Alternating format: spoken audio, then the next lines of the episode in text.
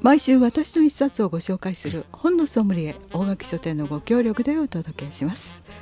本のソムリエご案内役松岡千鶴ですこの番組は大垣書店烏丸三条店の皆さんに私の一冊をご紹介いただきますさあえー新年第1回目の本のソムリエです、えーラジオをお聞きの皆様そしてポッドキャストをお聞きの皆様新年明けましておめでとうございます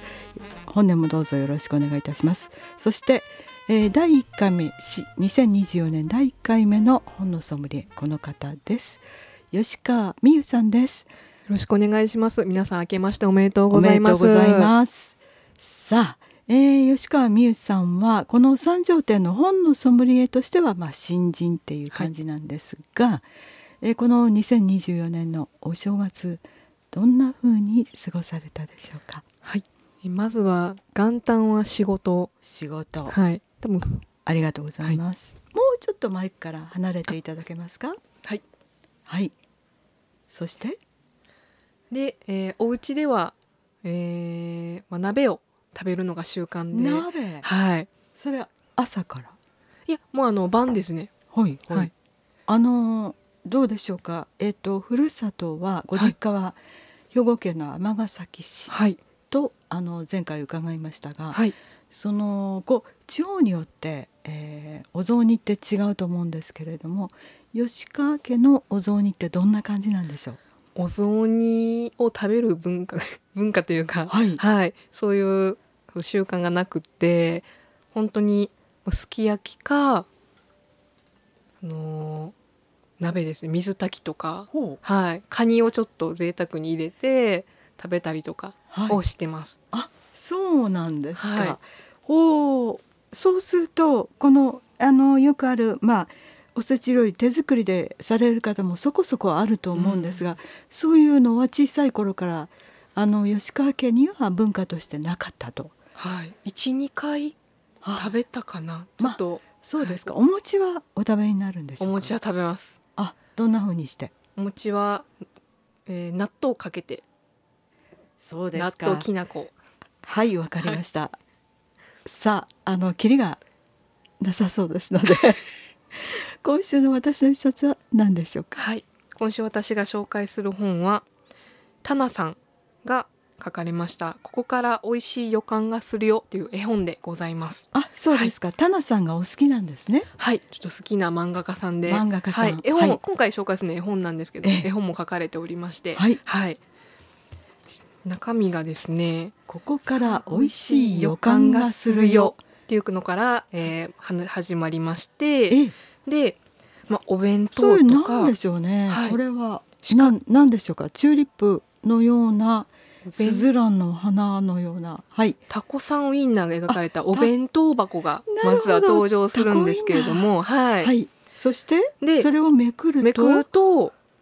パカお弁当って言ってそのいろいろ美味しそうなおかずとかおにぎりが入ったお弁当が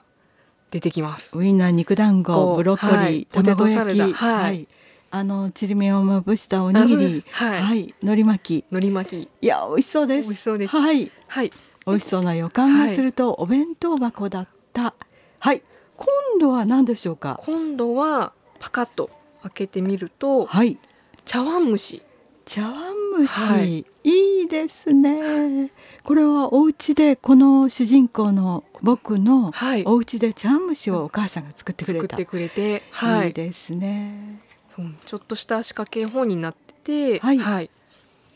こう紙をめくるような、はい、仕様になっております。なるほど、はいそしてこの茶碗蒸しの次はこれはパカッと開けたらクッキよくあ最近あります、ー、はい、最近あのそのクッキーの詰めあ詰め合わせとかが多分流行ってる流行ってるというか多いんですけれどもそういうのが3ページ目に載っております。はい、そしてで次が